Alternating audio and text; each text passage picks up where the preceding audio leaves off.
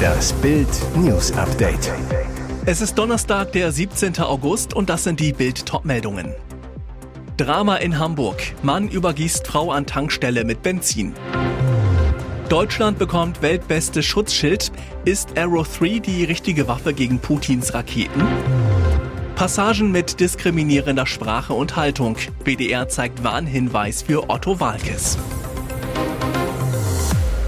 Dramatische Szenen im Hamburger Stadtteil Langenhorn. Jetzt zählt jede Minute. Auf einer Jet-Tankstelle übergoss am Donnerstagmorgen ein Unbekannter eine Frau und eine weitere Person mit Benzin. Gegen 9.26 Uhr setzte ein Zeuge einen Notruf ab.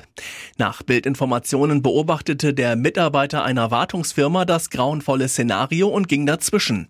Doch anstelle von den beiden abzulassen, stieß der Unbekannte die wehrlose Frau in ein Auto und ergriff die Flucht. Mit einem Großaufgebot rasten Polizei und Feuerwehr zu der Tankstelle an der Langen Langenhorner Chaussee. Von dem brutalen Mann und der entführten Frau fehlt jede Spur. Die Suche nach dem Fahrzeug, angeblich mit Kieler Kennzeichen, läuft auf Hochtouren.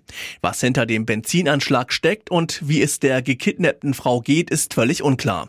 Gegen 12.45 Uhr rückten zwei Beamte der Kriminalpolizei an, untersuchten den Bereich rund um die Zapfsäule 4, an der sich der Vorfall ereignet haben soll. Es kann Raketen mit nuklearen Sprengköpfen abfangen. Es ist ein Schutzschirm, der anfliegende Raketen in einer Höhe von über 100 Kilometern zerstören kann. Es ist das beste Raketenabwehrsystem der Welt und jetzt erteilten die USA die Exportgenehmigung an Israel. Deutschland darf den Arrow 3 kaufen. Warum mussten die Amerikaner zustimmen? Die Arrow 3 wurde von den USA und Israel gemeinsam entwickelt. Wie üblich bei Waffengeschäften muss das Herstellungsland für den Weiterexport sein Okay geben. Ist das Arrow 3 die richtige Waffe gegen Putins Raketen? Der israelische Raketenexperte Tal Inbar erklärte Bild, Arrow 3 ist in der Tat die effektivste Lösung für Ziele aus großer Reichweite und die in größerer Entfernung und Höhe abgewehrt werden können. Nimmt man die theoretische Gefahr einer Atomrakete hinzu, so ist Arrow 3 natürlich eine gute Lösung. Wie genau die Waffe funktioniert und wo Arrow 3 in Deutschland aufgestellt werden soll, lesen Sie auf Bild.de. Sie hat es auch nicht geschafft. Nach dem schweren Blitzeinschlag in Unterensingen bei Stuttgart ist auch Radfahrerin Sonja W. ihren schweren Verletzungen erlegen. Am Samstag war der Blitz ins Ausflugslokal Lindenhof eingeschlagen. Zu dieser Zeit hatten sechs Menschen unter einer größeren Kastanie Schutz gesucht. Drei von ihnen wurden lebensgefährlich verletzt. Bei allen setzten Herzschlag und Atmung aus. Ersthelfer versuchten, sie wieder zu beleben, jedoch erfolglos. Die drei Schwerverletzten wurden in Kliniken gebracht, wo einen Tag später Ausflügler Felix K. nicht mehr gerettet werden konnte. Das dritte Opfer, ein elfjähriger Junge und laut Polizei der Sohn von Sonja W., wird weiterhin im Stuttgarter Olga Hospital behandelt. Otto-Witze sind jetzt nur noch mit Vorsicht zu genießen, zumindest wenn es nach dem WDR geht. Der öffentlich-rechtliche Sender stellt mehrere Ausgaben der Otto-Show aus den Jahren 1973 und 1974 in der Mediathek zur Verfügung.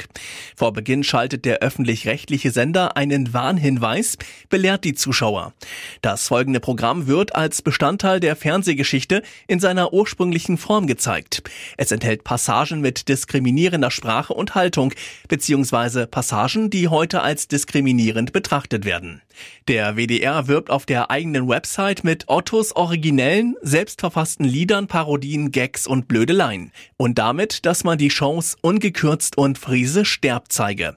Doch jetzt gehen die Witze dem öffentlich-rechtlichen Sender wohl zu weit. Anlässlich von Otto Walkes 75. Geburtstag in diesem Jahr kündigte der WDR an, sieben Otto-Shows aus den 70ern und zwei Programme aus den 80er Jahren zu senden. Welche Passagen konkret gemeint sind, wird aus dem Warnhinweis natürlich natürlich nicht klar. Und jetzt weitere wichtige Meldungen des Tages vom Bild Newsdesk. Gewitter und Regen erfassen große Teile des Landes. Überschwemmungen in Deutschland. Ein Fluss, der plötzlich durchs Dorf fließt, vollgelaufene Keller, eine überflutete U-Bahn-Station und Fäkalien, die auf der Straße schwimmen. Große Teile Deutschlands wurden in der Nacht von einem Unwetter erfasst. Gewitter und Starkregen haben am Mittwochabend Frankfurt wach und die Einsatzkräfte in Atem gehalten. An Deutschlands größtem Flughafen konnten Dutzende Flugzeuge aufgrund des miesen Wetters nicht abheben. Unter anderem auf dem Vorfeld hatten sich große Wassermengen gesammelt. Für mehr als zwei Stunden wurde die Bodenabfertigung eingestellt. Wegen der späten Wiederaufnahme der Abfertigung konnten 34 Maschinen am Mittwochabend nicht mehr pünktlich abheben. Auf der Internetseite des Flughafens waren rund 70 Flugstreichungen bis zum Beginn des Nachtflugverbots vermerkt. 23 geplante Ankünfte wurden aufgrund des Nachtflugverbots auf andere Flughäfen umgeleitet. Laut Flughafen war eine Passagierzahl im vierstelligen Bereich betroffen. Auch an der Haltestelle Südbahnhof im Frankfurter Stadtteil Sachsenhausen ging am Abend nichts mehr. U-Bahn konnten nicht mehr fahren wegen Wassereinbruchs. Und auch in Teilen des Ruhrgebiets Unterfranken und Erfurt hieß es in der Nacht Land unter. Absolut inakzeptabel, worüber sich Kane furchtbar aufregt. Klare Kante von Harry Kane. Der neue Bayern-Star verurteilt die rassistischen Beleidigungen gegen seinen Mitspieler Mathis Tell, der nach der Supercup-Pleite des Rekordmeisters gegen RB Leipzig am Samstag auf Social Media angefeindet wurde. Unter dem jüngsten Instagram-Post vom Bayern-Talent wurden unter anderem Affen-Emojis kommentiert. Zudem wurde er mit dem N-Wort beleidigt und etliche Male in Bezug auf seine Hautfarbe attackiert. Tell hatte gegen Leipzig mehrere Chancen verballert. Der Angreifer schrieb bei Instagram danach, die Beleidigungen nicht an sich heranzulassen. Kane sagt beim TV-Sender Sky, so ein Vorfall ist nicht zu akzeptieren. Mathis ist erst 18 Jahre alt. Diese sogenannten Fans und solche Hasskommentare auf Social Media sind nicht zu tolerieren. Wir stehen alle hinter Mathis. Auch der FC Bayern hatte auf die Tell-Anfeindungen reagiert und die rassistischen Beleidigungen verurteilt. Auf Twitter schrieb der Verein, wir verurteilen die menschenverachtenden Kommentare, denen Mathis Tell auf Social Media ausgesetzt wurde, aufs Schärfste. Wer solche widerlich rassistischen Dinge schreibt, ist kein Fan des FC Bayern. Mathis, wir stehen hinter dir und du hast unsere volle Unterstützung. Hört das Bild News Update mit weiteren Meldungen des Tages. Jetzt lohnt sich der Zinscheck, denn noch immer bieten 111 von insgesamt 751 ausgewerteten Geldinstituten auf dem Tagesgeldkonto keine Verzinsung an. Das zeigen die Daten des Vergleichsportals Verivox. Bedeutet, knapp ein Siebtel aller Kreditanstalten zahlt überhaupt keine Zinsen und das trotz eines Leitzinses der Europäischen Zentralbank von über 4 Prozent. Bild zeigt jetzt eine Auswahl, eine Schockliste von 77 größeren Banken von insgesamt 111, die aktuell Tagesgeldangebote nur mit einem Zinssatz Zinssatz von 0,00 Prozent anbieten.